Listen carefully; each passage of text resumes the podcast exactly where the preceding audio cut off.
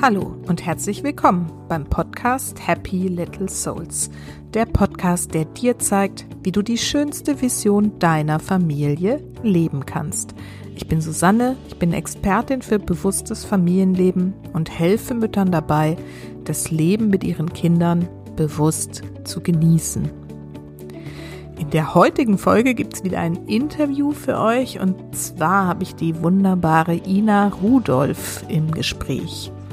Ina war früher eine wahrscheinlich ziemlich bekannte Schauspielerin, hat bei Tatort und in Serien mitgespielt, bis sie in eine große Krise geriet und festgestellt hat, dass es das für sie nicht ist. Ina hat sich inzwischen auf das Thema Loslassen spezialisiert. In dieser Krise nämlich ist sie der wunderbaren Arbeit von Byron Katie The Work begegnet und hat diese Methode nicht nur für sich selber genutzt, um die Krise zu bewältigen letztendlich, sondern arbeitet heute auch mit eigenen Klientinnen und Klienten daran, hinderliche Glaubenssätze, Muster und Blockaden loszuwerden. Ina erzählt uns in dieser Folge also sehr offen und authentisch über die Krise, was sie mit ihr gemacht hat. Wir sprechen schon ziemlich ausführlich über The Work, damit ihr versteht, was das eigentlich ist und was das kann. Und sie gibt auch noch weitere sehr praktische und anwendbare Tipps fürs Thema Loslassen. Ich wünsche euch jetzt ganz viel Freude mit dieser Folge.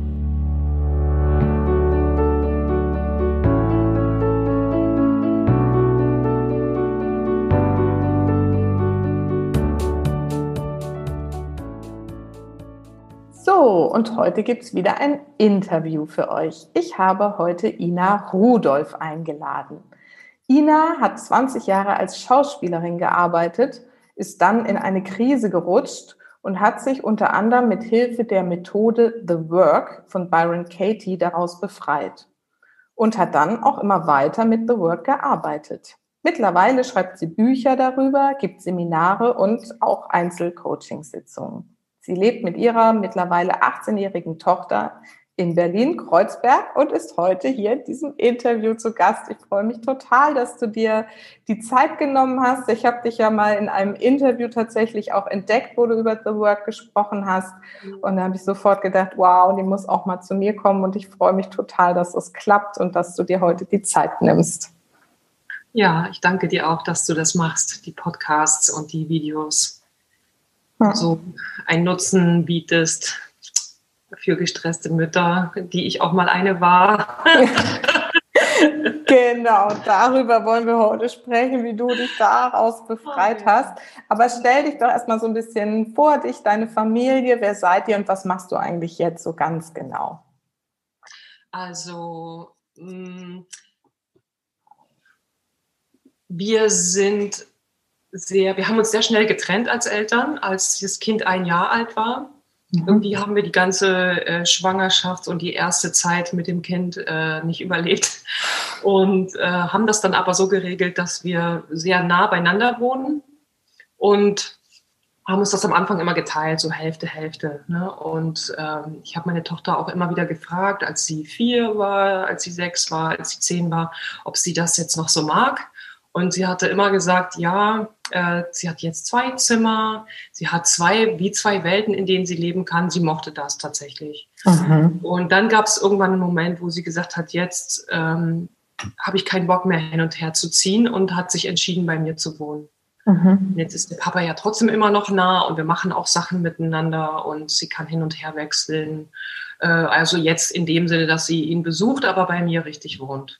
Mhm so ist der Stand der Dinge jetzt, dass sie sich dafür entschieden hat und ja, ist auch ganz schön. Mhm. Schön. Und jetzt hast du ja schon im, ähm, oder in der Vorstellung habe ich ja schon gesagt, dass du jetzt mit The Work hauptsächlich arbeitest. Willst du ja schon mal so ganz kurz ein bisschen was erzählen, was du da machst? Also wenn kein Corona ist, dann halte ich Vorträge. Äh, ich arbeite ja jetzt schon 20 Jahre mit The Work und das ist irgendwie wie in Fleisch und Blut übergegangen. Also ich ähm, ich lehre jetzt nicht mehr in dem Sinne trocken die Methode, guck mal so und so machst du das. Dafür habe ich einen Online-Kurs, da kann man sozusagen mal so die ersten Schritte, wenn man sich selber begleiten will, damit gehen. Und ähm, wer die Work schon ein bisschen kennt oder vielleicht mindestens schon mal ein Buch gelesen hat oder so, ja, ähm, mein Thema ist halt, mein eigenes Thema ist das Loslassen und ich habe natürlich über die 20 Jahre noch so viel anderes angesammelt, was aber irgendwie zur Work gehört. In der Work arbeiten wir ja mit Glaubenssätzen, mit allen Überzeugungen, Befürchtungen, Bewertungen, die sich entweder so einschleichen oder die wir sogar schon mitgekriegt haben von unseren Eltern, Großeltern, also vielleicht schon aus unserer eigenen Kindheit, ne? Mhm. die wir mhm. einfach so übernommen haben und nie überprüft haben, ob das eigentlich für mich selber auch überhaupt so stimmt. Hm. Ob das auch meine Werte sind, ob das wirklich die Art ist, wie ich leben möchte, ob das wirklich die Art ist, wie ich meine, mit meinen Kindern sein möchte. Oder ob ich das nur mache, weil meine Eltern das gemacht haben oder meine Großeltern. Oder vielleicht sogar mache ich genau das Gegenteil, weil ich das ausgleichen will, was meine Eltern vollkommen falsch gemacht haben. Mhm. Ich habe zum Beispiel eine Klientin, die, ähm, die ich schon länger begleite. Und deren Mutter hatte immer ganz wenig Zeit. Und da stand sie als Kind nie vorne. Ne? Also sie war nicht, sie hatte keine Priorität in dem Leben der Eltern. Und jetzt hat sie natürlich sich gesagt, das will ich mit meinem Kind anders machen. Und das war aber schon, als das Kind klein war, ähm, ja, wie so ein, jetzt übertreibt sie es. Jetzt hat das Kind immer, das darf immer unterbrechen, das Kind darf immer, kriegt immer zuerst, das Kind darf alles. Mutti ist immer da. Ne? Und das hat sich dann auch wie so zu so einer kleinen Prinzessin entwickelt und das wirft sie ihr heute auch noch vor. Ne?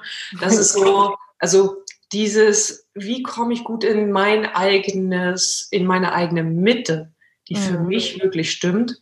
Oder mache ich nur das, was meine Eltern gemacht haben? Oder eben genau als Gegenschuss quasi genau das Gegenteil, was dann auch wieder ein Extrem ist und auch nicht wirklich gesund für die ganze Familie ist. Ne? Hm. Ja, so oder so sind es ja in der Regel dann irgendwie so Programme, die da irgendwie ablaufen, dass es so ne, aus dem Unterbewussten so gesteuert ist, dass man entweder dann ins eine Extrem oder ins andere Extrem fällt. Okay, und du hilfst also mit dieser Methode dann, ähm, da gehen wir nachher nochmal genauer drauf ein, weil das wirklich so eine fantastische Methode ist, die ich ja auch schon kennenlernen mhm. konnte. Ähm, gehen wir aber nachher nochmal genauer drauf ein. Aber du hilfst ja dabei, und da sind wir jetzt beim Thema, sowas dann loszulassen. Also du hast dich ja auf das Loslassen spezialisiert, hast du gerade schon erzählt.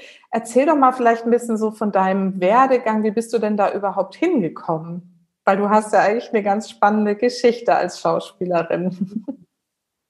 Ja, das stimmt. Ich hatte so um die 30 plötzlich eine Krise. Und ähm, die hat sich zuerst also richtig deutlich hat sie sich äh, im Beruf gezeigt. Ich habe damals auch noch Gesang studiert und stand da immer auf der Bühne und war irgendwie in diesem Korsett von klassischem Gesang äh, aufgeregt. Ich war sehr nervös, weil man da so viel falsch machen kann oder zumindest war es für mich so, da ich ja vom Theater kam vorher, vom Schauspiel, äh, wo man immer eine Möglichkeit hat, was zu extemporieren oder irgendwie was zu überbrücken, wenn man gerade mal einen Text nicht hat. Das geht aber in der klassischen Musik überhaupt nicht. Ne? Da sind die Noten notiert und da muss das auch so sein. Und meistens kennt das Publikum auch ganz genau, was man da singt. Ne? Das ist ja nichts völlig Neues. Und ja, also da habe ich gemerkt, hm, habe ich mich war ich irgendwie schon aufgeregt und nervös und es hat sich dann auch noch mit ins, ins Drehen hineingetragen, dass ich plötzlich nicht mehr so frei war, wie ich das vorher war. Mhm. Und natürlich, wenn so eine Krise auftaucht, wie bei den meisten Menschen, weiß man erstmal nicht, wo, womit hat das zu tun? Was soll das? Wo kommt das her? Was ist die Aufgabe jetzt hier? Und ich hatte eine ziemlich lange Zeit, wo ich damit rumgefummelt habe. Mhm. Also das war ich glaube, nach drei Jahren habe ich auch mal kurz die Nerven verloren und irgendwie gesagt, warum dauert das so lange? Ich will das jetzt endlich verdammt nochmal wissen, was ist hier los? Wie, wie komme ich denn hier raus? Weil die ganze Zeit war ich eigentlich nur so, ich wollte schnell meinen Beruf weitermachen können. Mhm. Ich habe dann irgendwie auch irgendwelche Tabletten gekriegt vom Psychiater und so weiter, aber das hat alles nicht wirklich geholfen. Ne? Das hat dann wieder müde gemacht und mhm. richtig locker hat es trotzdem nicht gemacht. Also es war irgendwie eine echt verfahrene Kiste, bis ich gemerkt habe, okay, ich kann hier nicht schnell, schnell machen. das geht nicht. Äh, da ist kein leichter Kit drüber zu äh, kitten und dann läuft die Schose wieder. Mhm. Also ich muss, habe richtig gemerkt, ich muss mich wirklich mit mir beschäftigen. So war das bei mir damals. Ne? Manchmal reicht es auch, ähm, erlebe ich ja bei Klienten, wenn das nicht so eine existenzielle Lebenskrise ist, mhm. dann reicht es auch, mal drei, vier Gedanken zu überprüfen und äh, sanft das Leben neu auszurichten um aus einer Krise rauszukommen. Und bei mir, ich hatte ja die Work auch nicht gleich am Anfang. Ich musste ja erst mal schauen, was mache ich überhaupt und wo wende ich mich hin. Und vor 20 Jahren war das Feld auch noch nicht so voll, wie es jetzt ist. Ne? Es gab noch nicht so viele Angebote. Ja. Und dann habe ich ganz schön gesucht und es war ähm, ja eine anstrengende Zeit, so da durchzugehen und nicht zu wissen, wo geht's denn nun lang.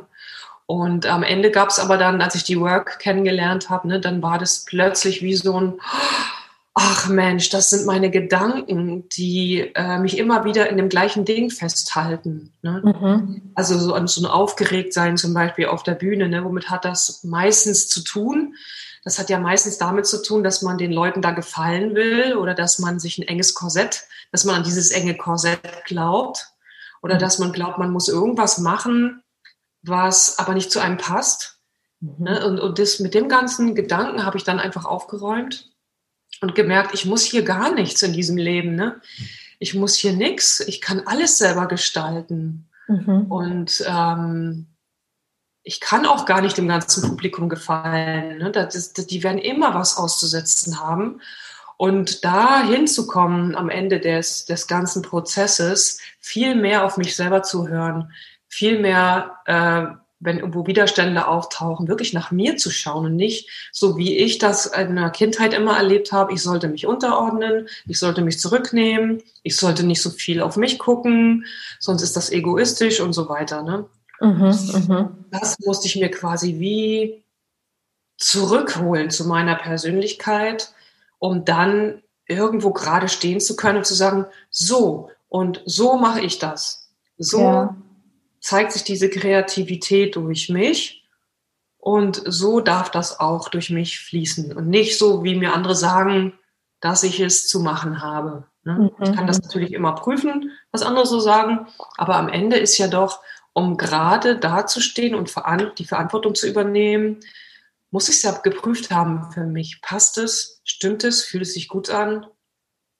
Ist mhm. es meins? Ne? Oder bin ich wieder dabei, was für andere zu erfüllen? So, mhm. und das hat mich am Ende wirklich da rausgezogen aus dem, aus der langen Krise. Und da die Work mir so hilfreich war, ging das quasi wie von alleine, dass, dass ähm, in meinem Umfeld Leute mich gefragt haben, was hast denn du gemacht? Wie bist du da rausgekommen? Oder überhaupt, siehst du jetzt so viel freier aus? Was ist los? Und dann habe ich immer gesagt, ich habe hier diese Methode gelernt, willst du es mal probieren? Ja. Und dann äh, habe ich eine kleine Gruppe geleitet hier in Kreuzberg und so ging das immer Schritt für Schritt. Es hat sich irgendwie so Mund-zu-Mund-Propaganda immer weitergetragen, bis ich plötzlich Einzelsitzungen gemacht habe. Dann hat mal einer gesagt, ähm, willst du es nicht mal bei uns an der Volkshochschule machen? Der war da in der kleinen Gruppe drin. Das überlappte sich alles noch so mit den aus letzten Ausläufern vom Schauspiel noch. Ne? Mhm. Als mich diese Krise traf, hatte ich einen vollen Kalender. Ja. Die Agentur hatte gesagt, hey, dein Herbst ist schon komplett. Ich steckte aber voll in der Krise drin. also du hast ja als Theaterschauspielerin, aber auch Fernsehschauspielerin ja, gearbeitet. Ja, ja, ja. Ne? Mhm. Mhm. In Serien und so das ganze Programm rauf und runter. Das ganze Ding rauf und runter, genau. Tatorte, äh, Krimis, äh, Serien, Genau, auch Serienhauptrollen. Mhm. Ja, also wow. was man da so rauf und runter spielen kann. Genau. Ja.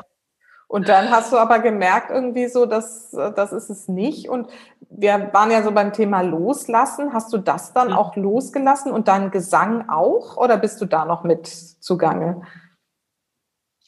Unter der Dusche. okay. Obwohl meine Tochter jetzt nicht mehr. Aber früher hat sie behauptet, ich würde schief singen. Ich würde immer so schief singen. Weil, weil ich manchmal eine zweite Stimme, ich habe als Kind schon im Chor gesungen und war immer zweite Stimme und kann dir erprobt zu einem Lied eine zweite Stimme erfinden.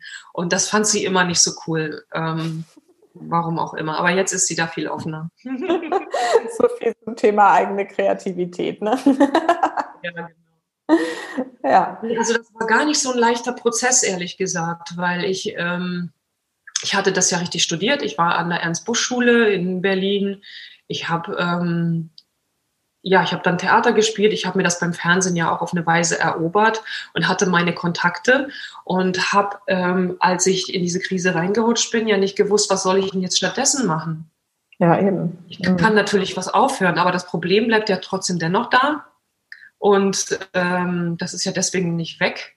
Mhm. Und gleichzeitig habe ich aber das hier gelernt. Was mache ich denn jetzt? Mhm. Das Problem wäre beim Singen genau das gleiche gewesen, nur dass ich da noch keine Kontakte gehabt hätte. Mhm, mhm, so, ja. Und deswegen, äh, ich weiß noch, wie, das war ein ganz expliziter Moment, an den ich mich gut erinnere.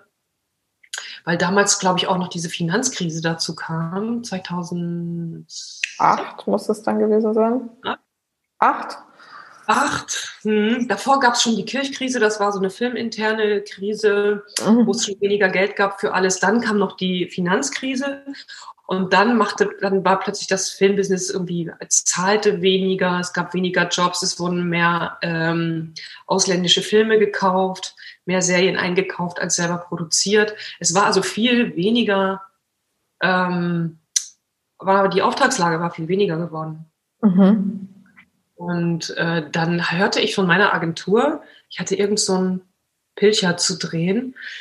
Und meine, mein Agent sagte zu mir sowas, oder zumindest habe ich das so gehört, sagte er sowas wie, kannst du mal dann mit dem Regisseur äh, also auf eine private Ebene kommen, damit ihr euch äh, privat anfreundet. Und dann kannst du ihm im Nachhinein auch noch eine Mail schicken und dann, dann bucht der Boden, dann bleibst du bei ihm so in Erinnerung, dann bucht er dich vielleicht beim nächsten Mal wieder und so weiter wo ich so merkte, i, mhm. äh, das fühlt sich ja jetzt richtig bedürftig an. Von dieser Ecke will ich nicht kommen.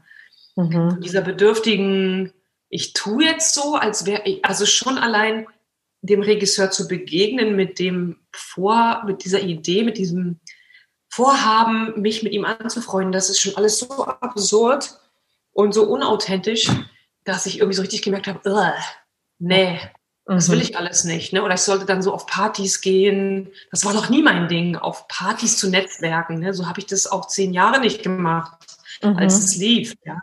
ja. Jedenfalls saß ich dann zu Hause und habe so richtig gemerkt, hier brauchst du irgendeine, irgendeine Lösung.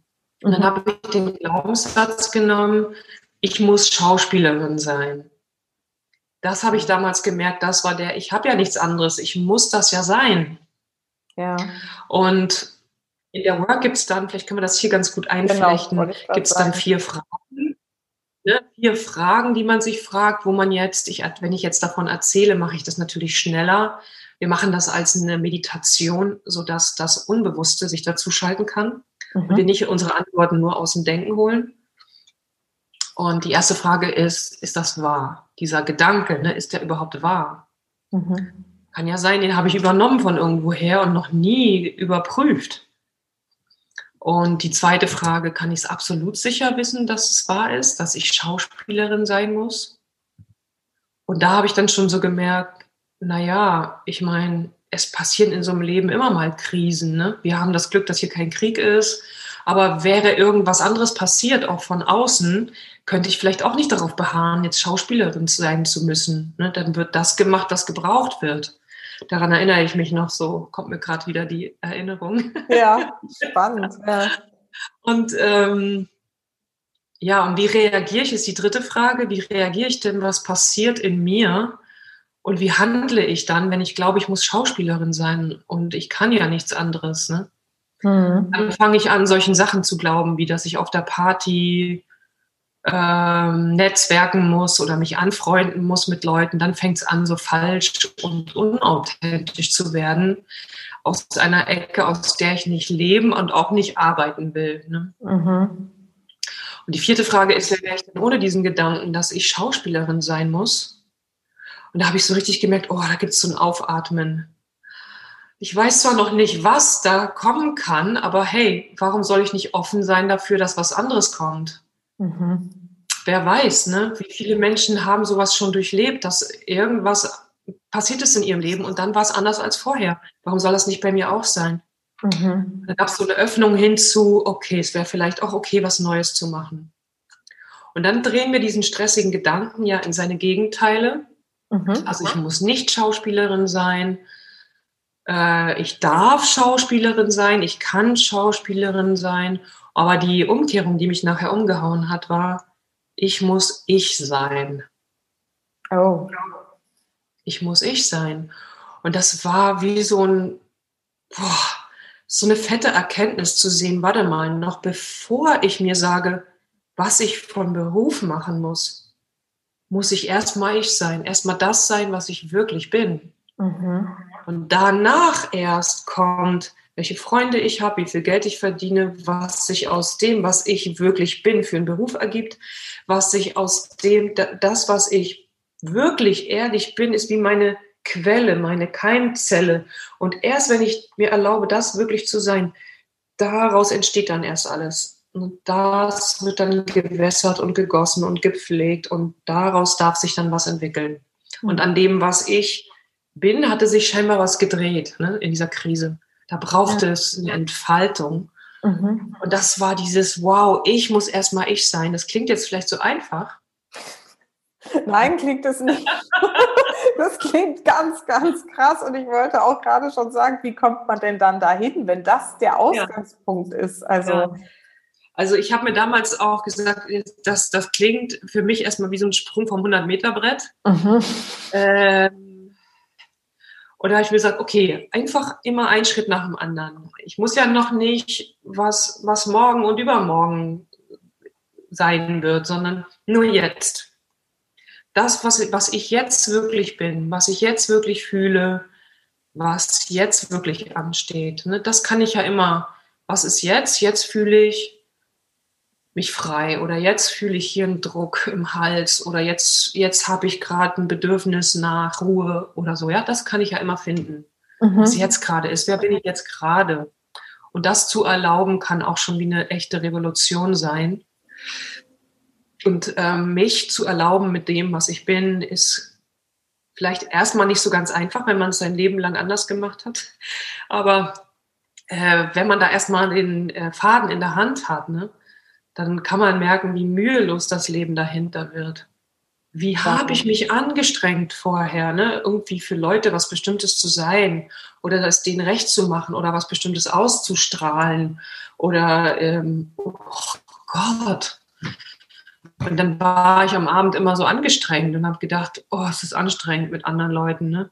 Aber nein, es ist nicht anstrengend mit anderen Leuten. Es ist nur anstrengend, wenn ich mir nicht erlaube, zu sein. Einfach das zu sein, was ich jeweils gerade bin. Ne?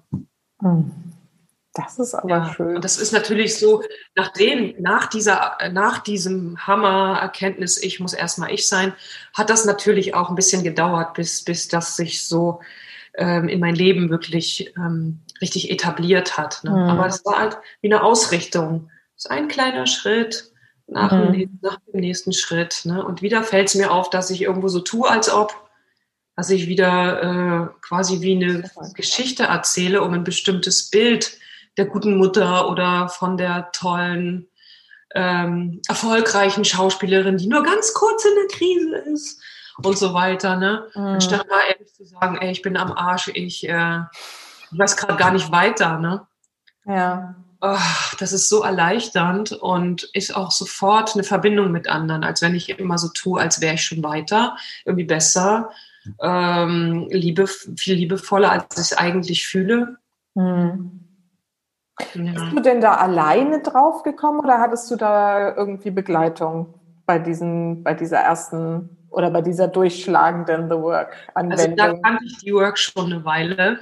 Mhm. Und ich weiß noch, wie war denn das?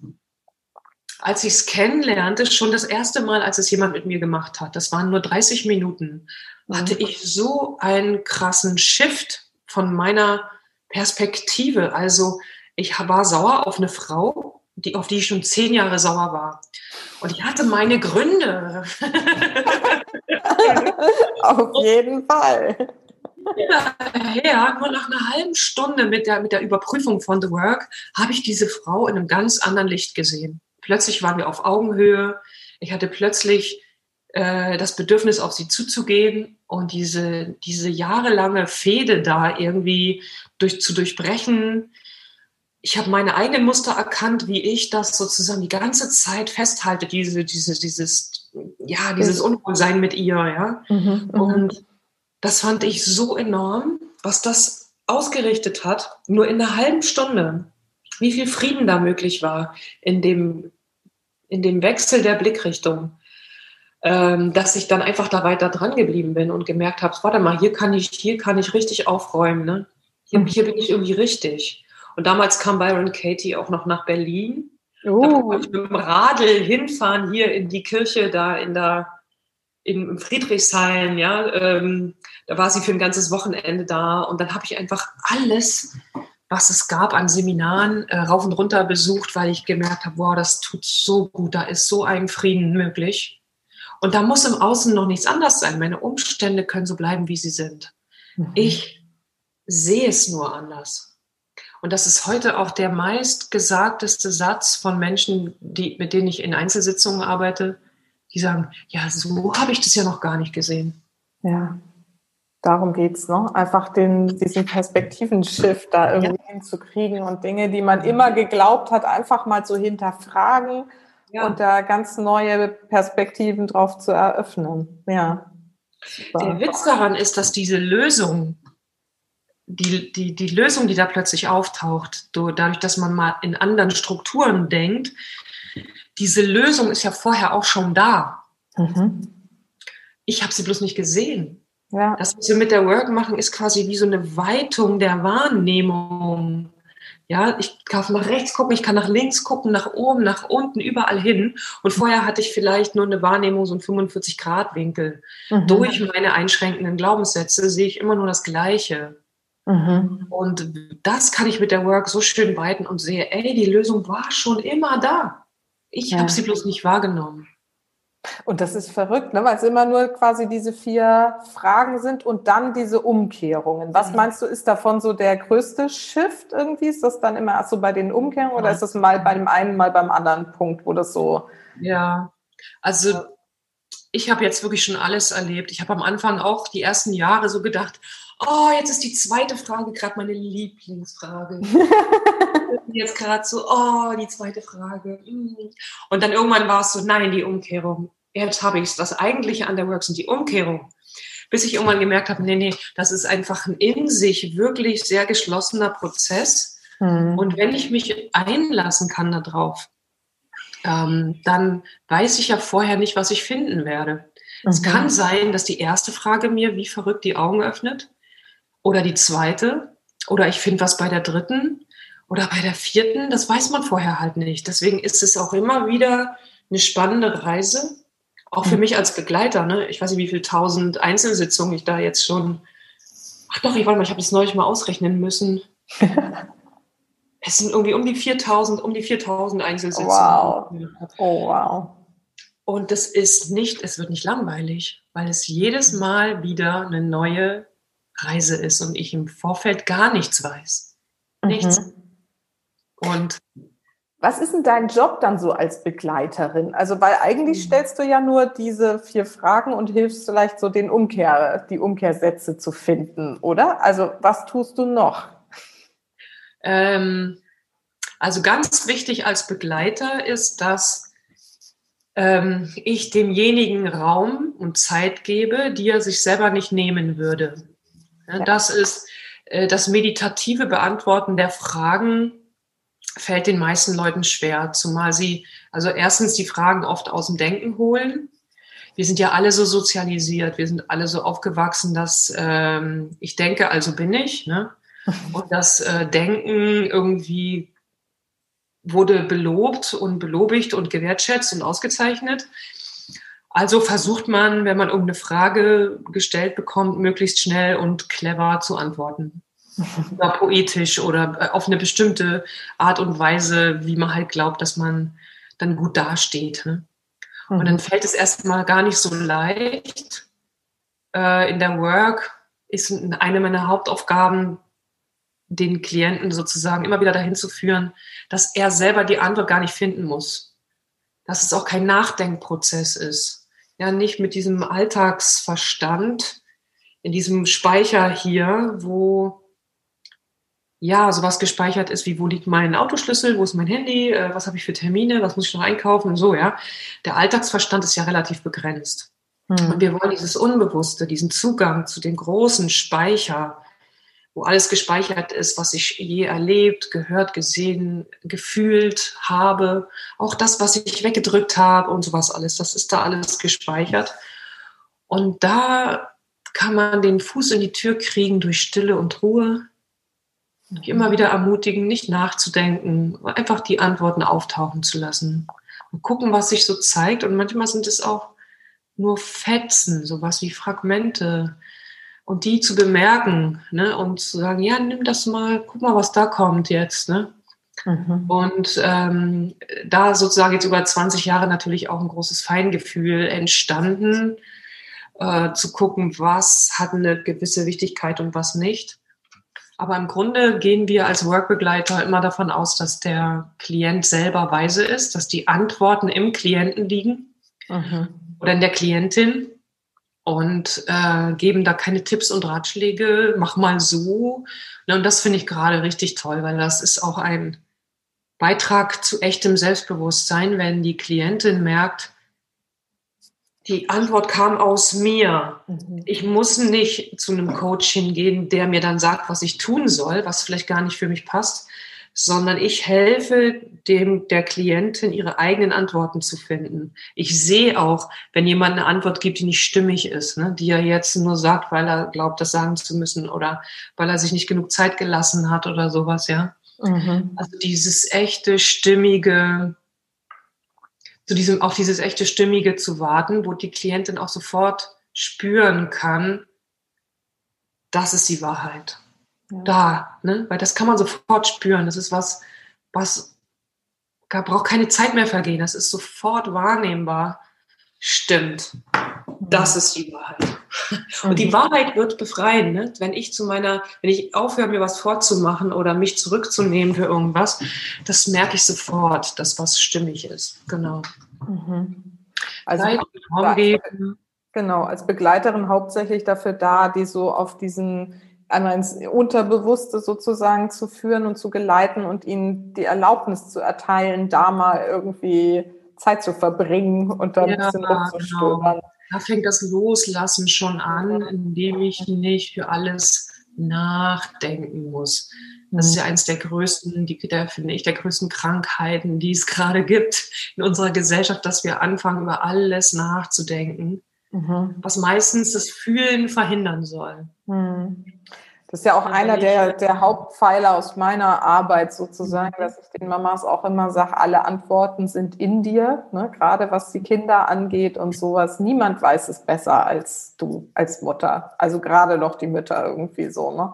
Niemand weiß es besser. Du brauchst nicht irgendwie ne, auf Ärzte, Experten, also schon ne, im gewissen Rahmen, aber letztendlich, ne, wenn du Facebook fragst oder sowas, ja, so Foren, ich lese da so oft in so Foren mit, wo dann so verzweifelte Fragen kommen, wo ich dann denke, so frag dich selber, du weißt es doch, was dein Kind braucht, so, ne, wie es, wie es jetzt gerade irgendwie am besten erstmal brauchst.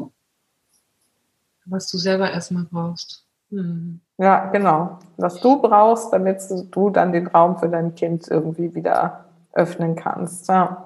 Jetzt ist ja, wenn ich das jetzt so mal zusammenrechne, diese ganze Krise gewesen, als auch dann gerade deine Tochter auf die Welt kam, richtig? Ja, genau. Siehst du da einen Zusammenhang auch? Oder war das jetzt nur irgendwie quasi, kam halt alles zusammen irgendwie so? Hm, Zusammenhang? Was meinst du mit Zusammenhang? Naja, ob die durch die Geburt deiner Tochter eben bei dir so viel auch nochmal in Bewegung gekommen ist, dass du gesagt hast, ich muss jetzt wirklich irgendwie hier was ganz anderes machen. Oder ob du eben schon so vorher so in der Krise warst, dass, und dann kam das auch noch on top sozusagen. Hm. Nee, also das glaube ich war unabhängig voneinander. Ich war mhm. ja um mhm. die 30, da fängt ja diese biologische Uhr dann an zu ticken. Und dann, dann wollte ich das einfach auch. Und das hatte mit der Krise, glaube ich, nichts zu tun. Nee. Ah, ja. mhm. Das hat mir dann halt auch einen Moment Auszeit gegeben, mhm. wo ähm, ich, die ich damals noch sehr an Leistung, also mein Selbstwert durch Leistung bestimmt habe, Das ist auch eine Sache, die ich äh, dann erst gelernt habe, das loszulassen. Ähm, ja, dass ich sozusagen sagen konnte, okay, ich habe ja eine andere Aufgabe. Ich habe mhm. jetzt die Aufgabe, das, mich auf das Kinderbekommen vorzubereiten, dann das zu machen, zu stillen und das auf das Kind zu achten. Es hat mir mal eine Auszeit von diesem beruflichen Thema irgendwie gegeben. Mhm. Das, insofern war das vielleicht ganz gut, dass ich diese Zeit dann für mich hatte und mir die dann auch nehmen konnte und sowieso schon eine Auszeit da war. Mhm. Ja. ja. Und ähm, jetzt wollten wir ja auch über das Loslassen sprechen. Was würdest du denn sagen, ist so für Mütter so wichtige Themen, die sie loslassen dürfen? Mm. Also natürlich genau das, was wir schon angesprochen haben, diese Überzeugungen, wie man es zu machen hat, mhm. wie die Eltern es gemacht haben. Das ist ja, das höre ich ja auch sehr häufig von Klienten, dass, äh, dass sie versuchen, es allen recht zu machen. Sie versuchen, auf ihr Kind zu hören, gleichzeitig auch die Eltern, die immer sagen, ja, so kann man das aber nicht machen. Willst du nicht mal, willst du das mal so, so machen? Ne, so. Und dann äh, sich quasi in einem in einem Hamsterrad drehen, ist allen, der Versuch ist allen recht zu machen. Ne? Und das ist, glaube ich, etwas mm, so allgemein, wie das auch bleibt, aber für was für jeden selber stimmt, dahin zu finden, wie möchte ich es denn machen? Also ich habe ich hab in einem meiner Bücher mal geschrieben, wenn Leute Ratschläge haben oder auch Kritik sogar. Ne? Ich habe mir hier wie so vor meinem Brustkorb, so einen halben Meter davor, so eine Prüfstation eingerichtet. Sobald ich merke, da kommt eine Kritik oder Ratschläge und Tipps und Hinweise und was weiß ich, ungefragt, wohlgemerkt, dann landen die erstmal hier auf der Prüfstation. Aha. Ich lasse die also nicht direkt rein in mein Herz ja. Ne, das ist manchmal so, dass ich das bei Klienten feststelle, ah ja, die hören sofort 100 Prozent auf das, was die anderen so sagen. Mhm. Und das macht es dann, das, das macht dann gleich so einen inneren Konflikt. Wenn ich aber sage, das landet erstmal hier auf so eine Art Tellerchen und dann sage ich danke für deinen Hinweis und ich prüfe das mal.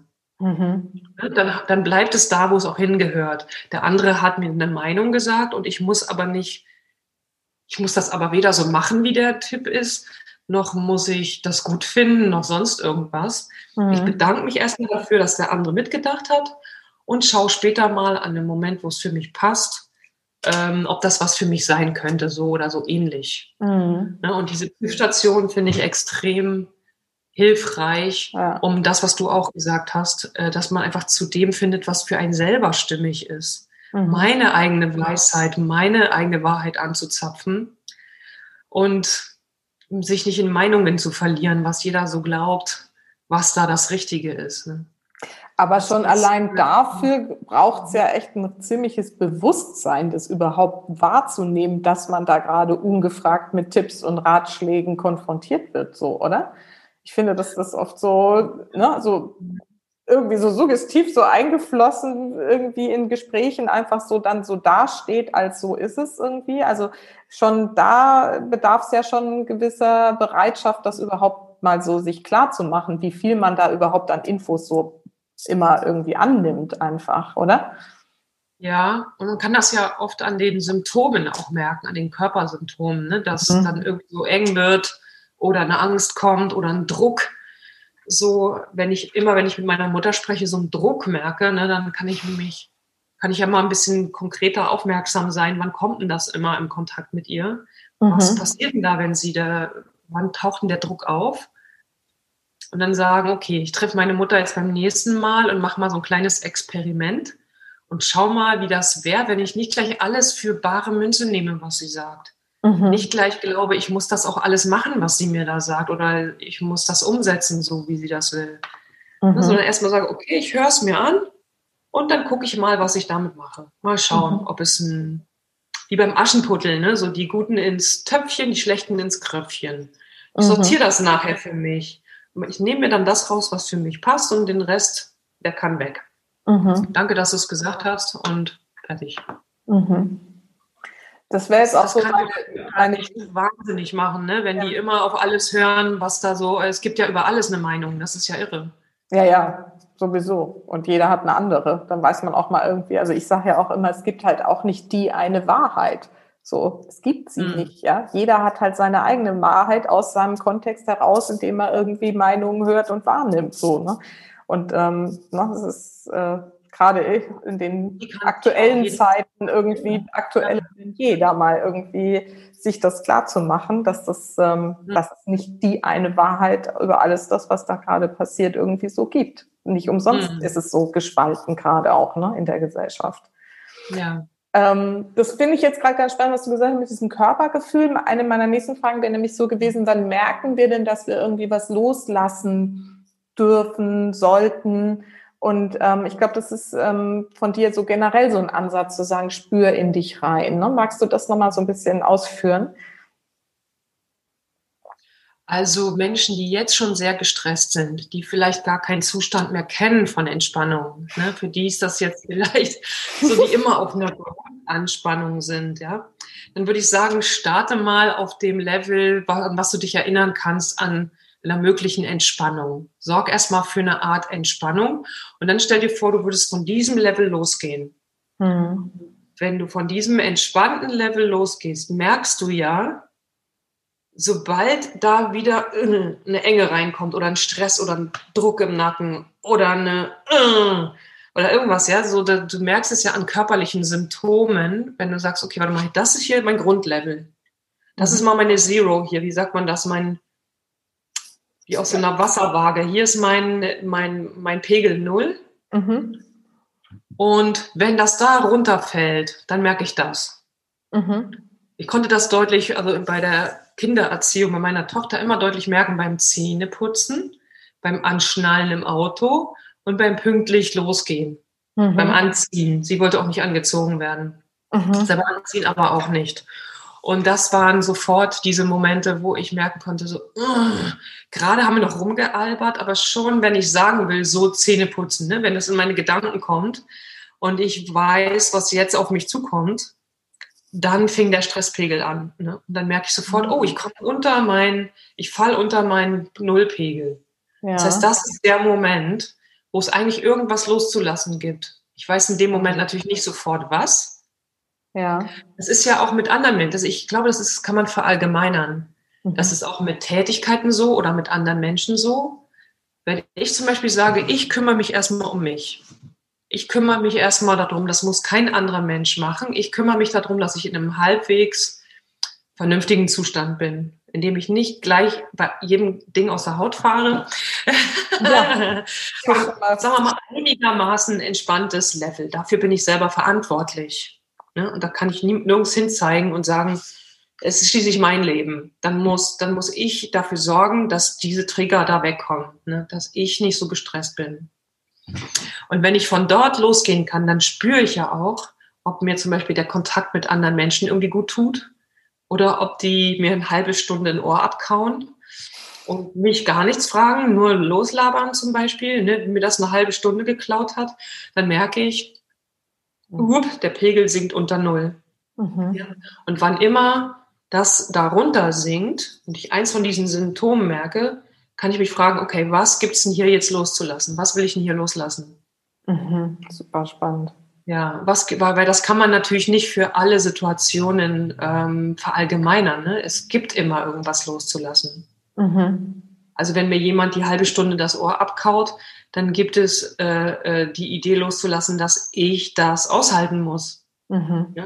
So, wie finde ich jetzt einen Weg, demjenigen zu sagen, dass ich jetzt hier nicht weiter zuhören möchte? Mhm.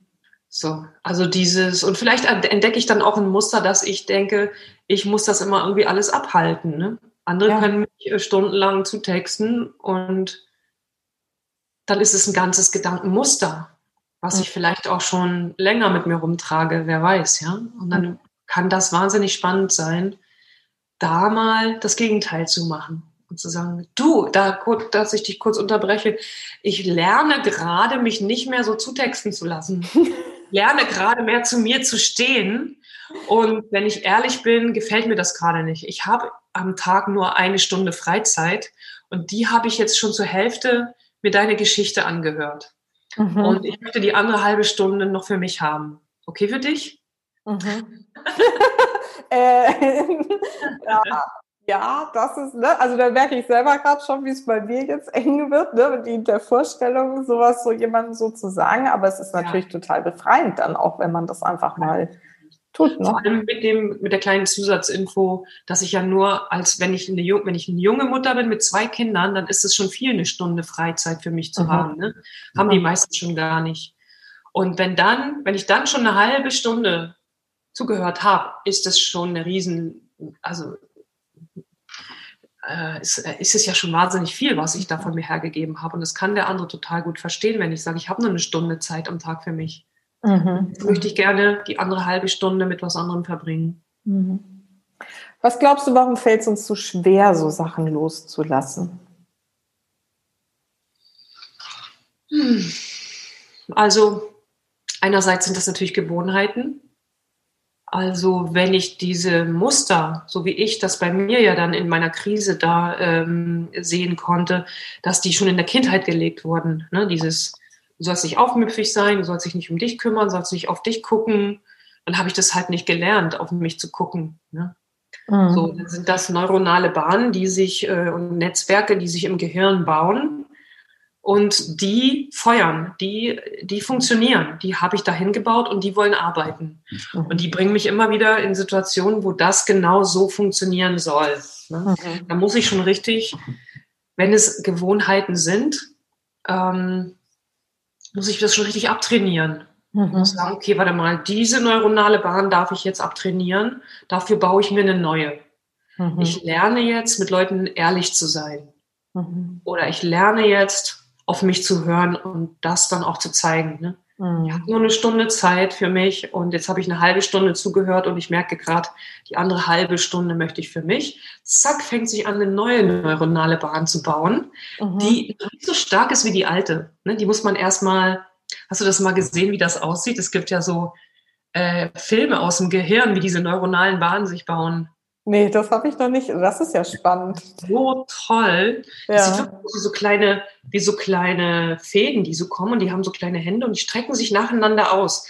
Wenn du sozusagen sagst, so, du, du, du stehst da bei demjenigen, der dir eine halbe Stunde das Ohr abkaut ja. und kommt die Idee bei dir, jetzt gleich sage ich demjenigen, dass ich, ne, dann fängt es an, ah, sie sagt es gleich, mhm, dann nähern sich die, die kommen aufeinander zu und wenn du dann sagst, du hör mal, ich muss dir was sagen, dann macht's tschung und geht dann hier weiter ja. und baut sich, Ach, cool. baut sich so über Kreuz und ja. ähm, tatsächlich durch das Machen von neuen, äh, durch das Einüben von neuen Mustern bauen sich dann auch neuronale Bahnen, auf die du ab einer bestimmten Weise, äh, an einer bestimmten Zeit zurückgreifen kannst. Mhm. Wie bei allem, was man lernt, eigentlich ist ja jetzt nicht so ein Zauberding. Ne? Also wenn, wenn du Autofahren gelernt hast und du erinnerst dich an deine erste Fahrstunde, mhm. wo du dachtest, was? Das soll ich jemals lernen? Ausgeschlossen. Ja, ja. und später oder zwei Jahre ja. später steigst du ins Auto und fährst einfach. Ne? Ja. Das ist auch der gleiche Prozess. Da haben sich einfach dann neuronale Bahnen gebaut und ab einem bestimmten mhm. Punkt sind die so dick und so stabil, dass du auf die zurückgreifen kannst. Ne? Ich sage das meinen Kindern, sage ich das, also das kenne ich schon das Konzept und das erkläre ich denen auch immer. Und dann sage ich immer, na, ihr habt dann halt jetzt da schon so eine Art Autobahn gebaut für das und das Verhalten oder für die und die mhm. Gewohnheit oder irgendwie keine Ahnung. Und jetzt musst du es halt anders machen. Dann musst du so einen kleinen Trampelpfad erstmal machen. Ne? Stell dir vor, du gehst so mhm. durch den Wald und machst dir selber so. Dann haben die immer gleich so ein Bild vor Augen. Und dann sage ich ja. immer so, na jetzt und jetzt erinner dich, da ist der Trampelpfad, da wolltest du doch jetzt lang gehen und jetzt nochmal und jetzt nochmal. Dann wird er mal breiter und so. Und dann haben die da immer so so tolle Bilder vor Augen. Mein Sohn hat dann immer gesagt, so ja, und jetzt ist eine Straße und jetzt bauen wir da noch ein paar Häuser dran. ich so, genau. das ist der Weg, genau so. Und dann passiert ja auch, also wenn Leinwähler das sich so vorstellt, bildlich, ne, wie jetzt seine neuronalen Bahnen da gerade ausgebaut werden, passiert ja auch schon ganz viel so. Ne? Ja, spannend. Aber schön erkennt und das werde ich mal raussuchen, irgendwie mit diesen ähm, Gibt es das auf YouTube dann wahrscheinlich, ne? Könnte sein, ja. Mhm. Mhm. Super spannend. Jetzt, und jetzt ähm, nochmal zu den Tools, wie man das loslassen kann, also wie man überhaupt loslassen kann. Jetzt haben wir ja über The Work schon gesprochen. Kennst du noch andere Tools oder Werkzeuge oder Methoden, ähm, wenn man jetzt so feststellt, boah, ich muss das jetzt. Also einmal ist natürlich einfach die Entscheidung, es zu tun. Ne? Wenn man jetzt sagt, irgendwie, ich will lernen, mich nicht immer irgendwie volltexten zu lassen, da darf man wahrscheinlich einfach das mal machen und mal ausprobieren und gucken. Aber gibt es noch andere Methoden, die dabei vielleicht unterstützen können, dass man sich da diese neuronalen Bahnen besser ausbaut oder überhaupt mal auf so Ideen kommt, ja. wie man das loslassen kann? Also eine ganz einfache, die wirklich jeder auch gleich sofort umsetzen kann, ist das Atmen. Mhm. Also die Schnelligkeit, die wir manchmal von uns abverlangen, auch die Schnelligkeit, in der Antworten da sein sollen, ja, dass man nicht mehr Zeit hat, dass das Nervensystem das überhaupt verarbeiten kann. Also wenn ich merke, ich komme nochmal mit dem gleichen Bild wie vorhin, wenn ich starte aus einem, aus einem relativ entspannten Zustand, für den ich selber gesorgt habe. Mhm. Und ich merke, da kommt irgendein Stress. Ein zeitlicher Stress oder ein Stress mit einem anderen Menschen oder mit einer Situation. Dann erlaube ich mir immer erstmal ein, zweimal zu atmen. Mhm. Das kriegt der andere überhaupt nicht mit. Aber mein Nervensystem braucht diese Zeit, um das überhaupt, dass es überhaupt richtig ankommen darf. Und nicht erst, wenn wir uns schon streiten sondern gleich am Anfang, ich merke, oh, irgendeine, irgendeine unfriedliche Energie oder irgendeine gestresste Energie kommt hier. Und ein, zweimal atmen ist immer möglich, ohne dass das gleich irgendwie, was machst denn du da? Was, was, was soll das denn jetzt? Was machst du denn da? Ne? Äh, sorry. Entschuldigung. Ja, super. Entschuldige, dass ich atme.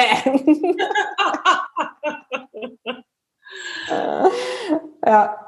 Und da, ab dem Moment, wo ich das gemerkt habe, wann immer das, wann immer ich es gemerkt habe, ob ich es wirklich gleich am Anfang gemerkt habe, dass irgendwie Stress kommt oder dann erst ein bisschen später, ist egal.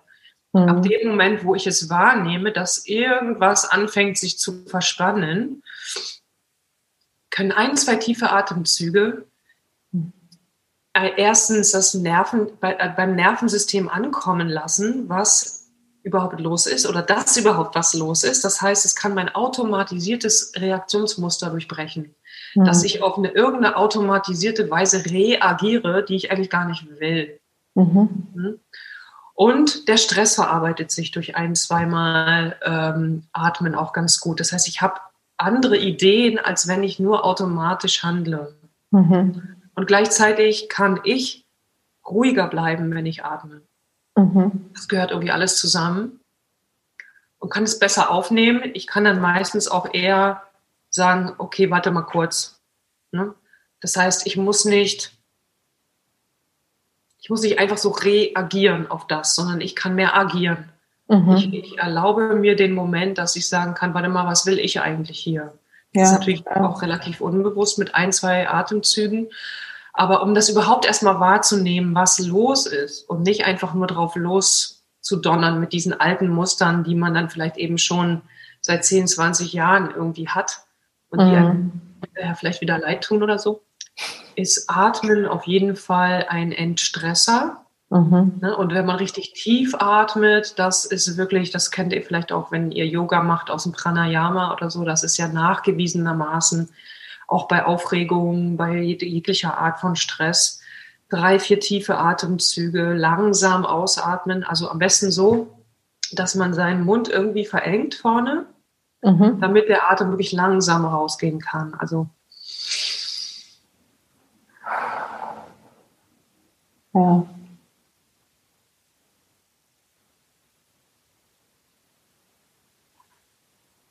Und so weiter. Oder auf S oder auf F. Ne? Mhm. So, das kann man äh, auch sonst im Alltag immer mal wieder machen, um, ich merke es sofort, ne, was ja. das gleich für ein, ist es nicht viel, aber es ist gleich ein Wohlgefühl, dieses mhm. tiefe Atmen und langsam Ausatmen. Irgendwas ist es im Nervensystem, was das einfach entspannt. Ja. Das, das geht für richtig schnell. Mhm. Super. Mhm. Ja, vielen Dank für die sehr mhm. ausführliche Erläuterung, weil das ist echt so wichtig. Ja, nee, super, weil das, also ich sage das auch mal, das ist echt so wichtig, dass, das, dass man es auch lernt, das wirklich anzuwenden. Gerade in ne, so stressigen Muttersituationen ist das so ein wertvolles Tool, wenn man da in Stress gerät, weil man irgendwie aus dem Haus muss und das Kind irgendwie rumtrödelt oder ne, was du vorhin gesagt hast, irgendwie es will wieder mal nicht Zähne putzen, so dieser ganze alltägliche, übliche. Und wenn man da einfach lernt, wirklich tief zu atmen, erstmal bevor man in die Situation reingeht, das verändert wirklich das ganze Energielevel so krass und kann man mit einer ganz anderen Ruhe da reingehen und dann sagen, was will ich denn jetzt hier überhaupt? Ach so, ja, ich will ja einfach jetzt liebevoll mein Kind dazu bringen, dass es die Zähne putzt. Und wenn man selber mit der Ruhe reingeht, dann bringt man eben auch die Ruhe an das Kind. Mhm. So, ne? ja. Es fallen, fallen einem auch bessere Ideen ein. Ja, genau. Als wenn der Stresslevel sofort wumm macht. Ne? Ja. Ein hoher Stresslevel verengt ja die Wahrnehmung. Dann habe ja. ich keine Lösung mehr. Mhm. Und, äh, wenn ich schaffe, da, da, durch so drei, vier Atemzüge oder zwei, nachdem es gerade geht, ne, dann fallen mir auch bessere Lösungen ein. Hm. Ja, toll. Echt vielen Dank.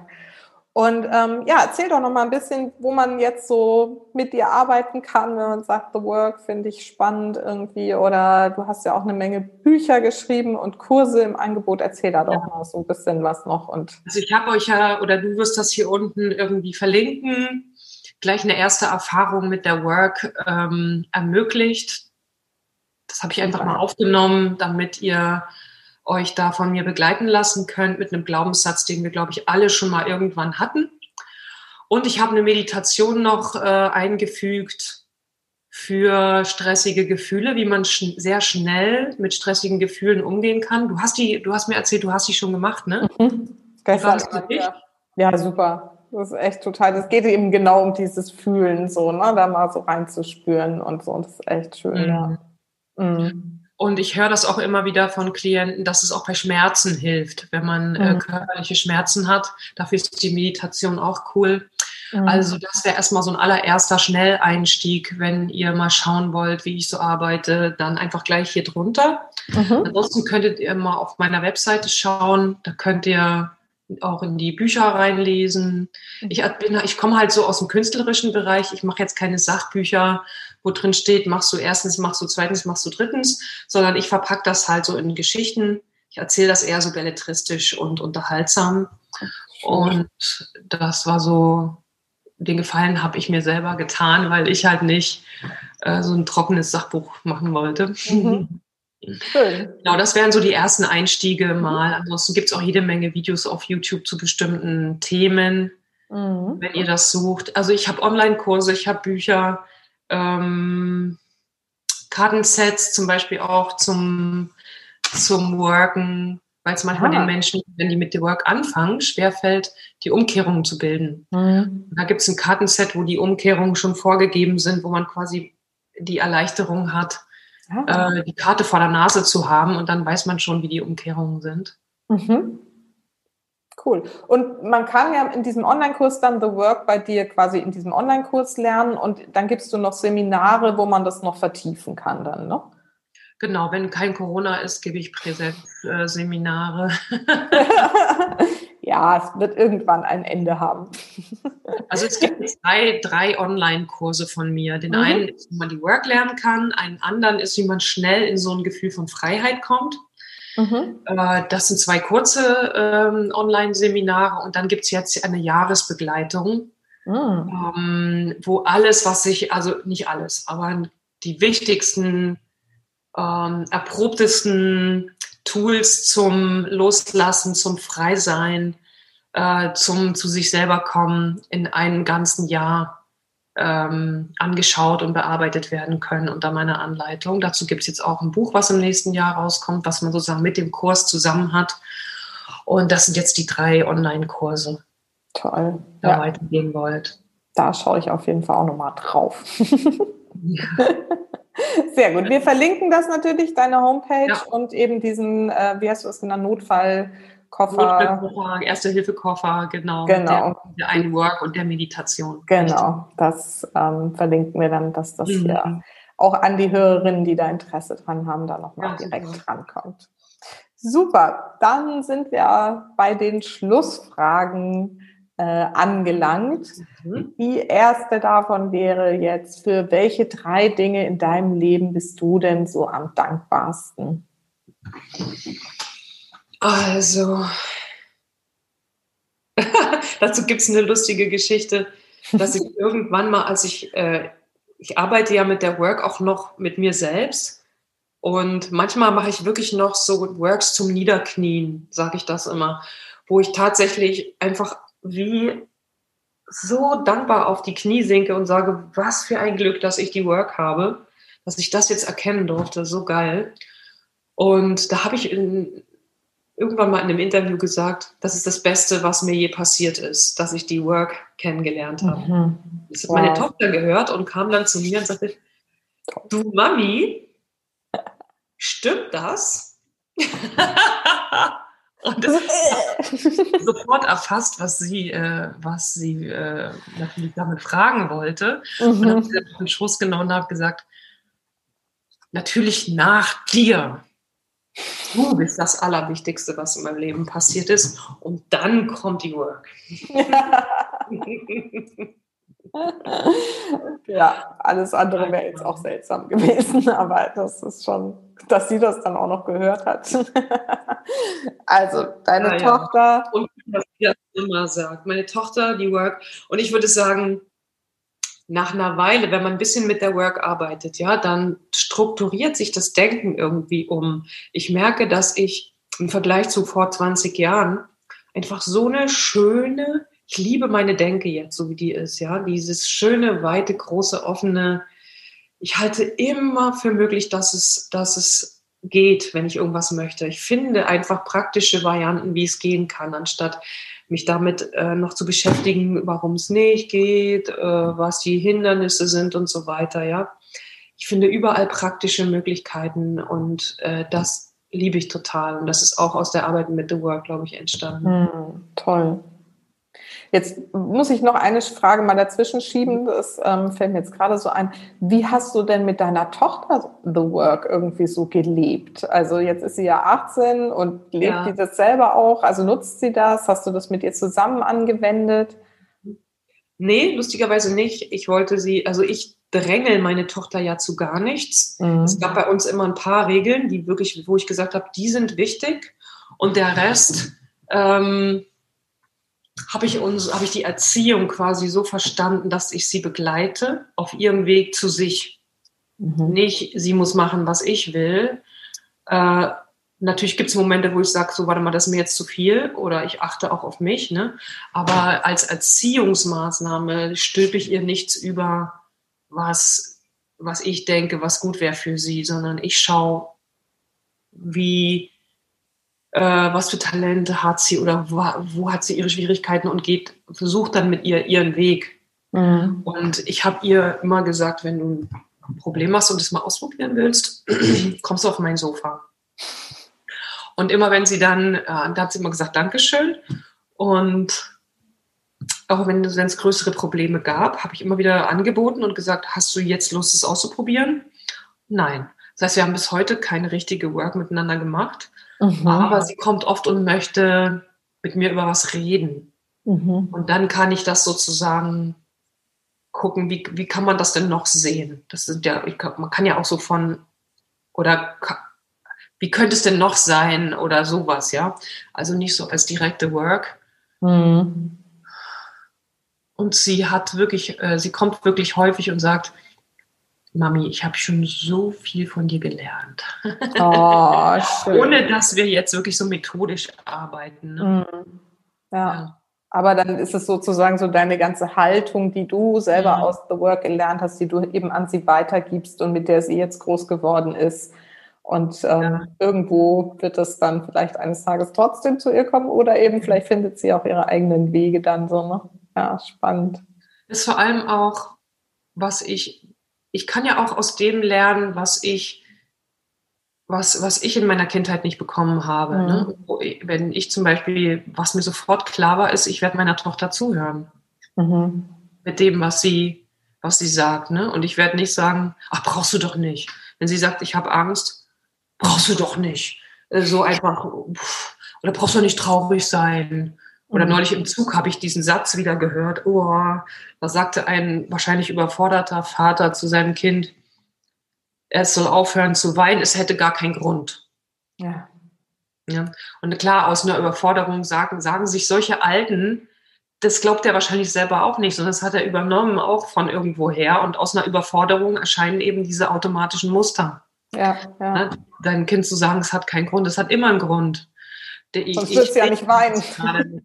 Ja, ich sehe ihn gerade nicht oder ich kann es nicht verstehen. Ja, Aber ähm, das Kind erstmal ernst zu nehmen mit dem, was es hat, in den Möglichkeiten, die ich gerade habe und erstmal abzuholen, da wo es gerade steht, bevor ich meine Tipps gebe oder bevor ich was anders haben will.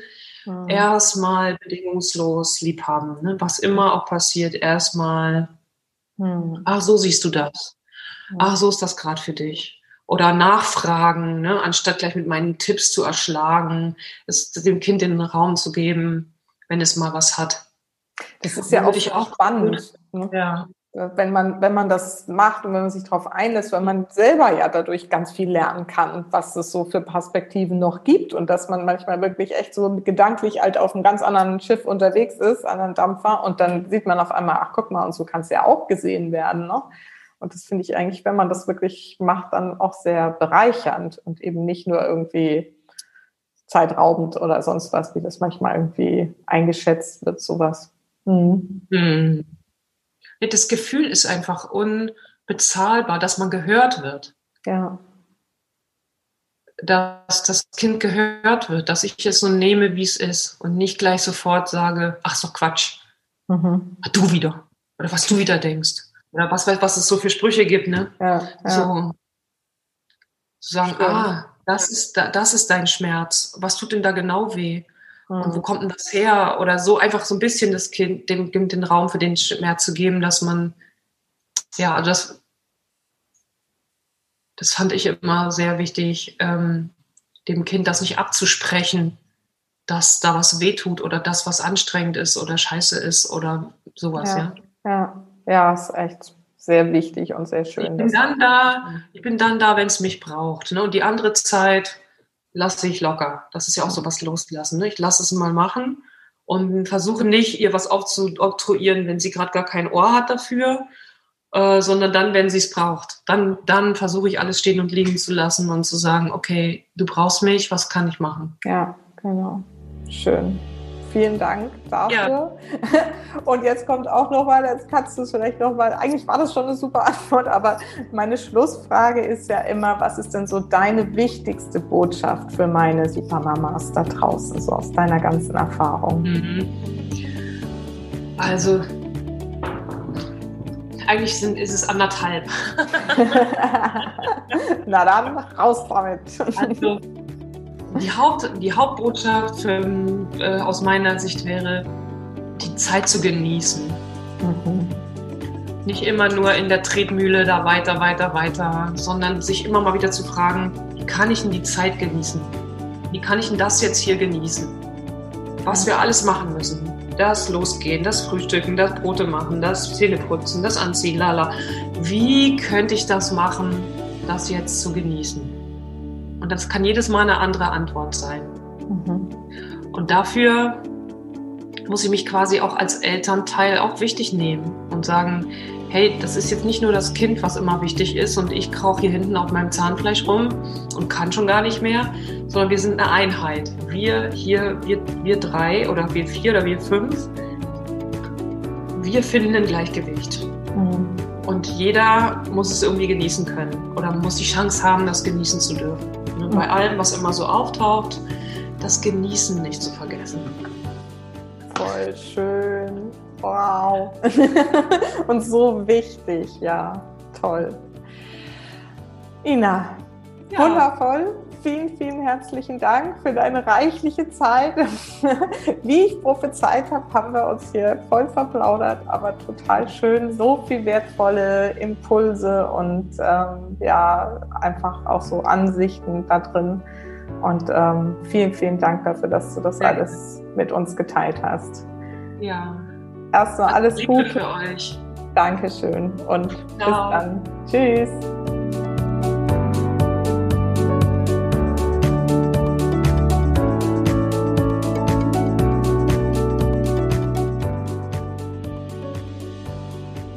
So, ich hoffe, du konntest aus der Folge wie immer den ein oder anderen Impuls mitnehmen. Man sieht, es gibt immer wieder, ja, echt überraschende Lebenswendungen, die wir gar nicht so einplanen können. Und ich finde die Geschichte von Ina wirklich sehr ähm, ja, inspirierend und auch berührend. Und ich bin sehr froh, dass sie sie mit uns geteilt hat. Gerade in diesen Zeiten ist es jetzt wichtig, dass auch du schaust, wo du loslassen kannst. Vor allem Erwartungen. Erwartungen an das Weihnachtsfest, wie es bisher war. Erwartungen an die Kinder, die gerade nicht richtig ausgelastet sind. Erwartungen vielleicht an den Partner, mit dem du auf einmal immer zusammen bist. Und Erwartungen an dich selbst. Deswegen hol dir super gern diesen Notfallkoffer von Ina. Der ist echt wertvoll und ich habe ihn hier nochmal in den Show Notes verlinkt. Aber wenn du merkst, es wird zu viel und du kriegst es nicht hin, das selber loslassen, dann darfst du dir guten Gewissens wirklich Unterstützung holen. Und ich hoffe, dass die Geschichte von Ina das auch nochmal deutlich macht, dass es manchmal eben sinnvoll ist, sich Unterstützung zu holen und dass es manchmal sogar die Quelle ist für etwas ganz Neues, was daraus entstehen kann. Und auch ich stehe dir natürlich gern zur Verfügung. Wenn du das Gefühl hast, das passt, dann schreib mir gerne eine Mail an susanne at happylittlesouls.de und wir verabreden uns ganz unkompliziert für ein Kennenlerngespräch in dem ich dir sicherlich schon den ein oder anderen Impuls für die aktuelle Situation und das anstehende Fest und die Feiertage mitgeben kann. Also, ich freue mich auf dich. Es ist einfach sehr, sehr wichtig, dass du jetzt dafür sorgst, dass es dir gut geht. Denn vergiss nicht, Familie ist, was du daraus machst. Alles Liebe, bis ganz bald. Deine Susanne.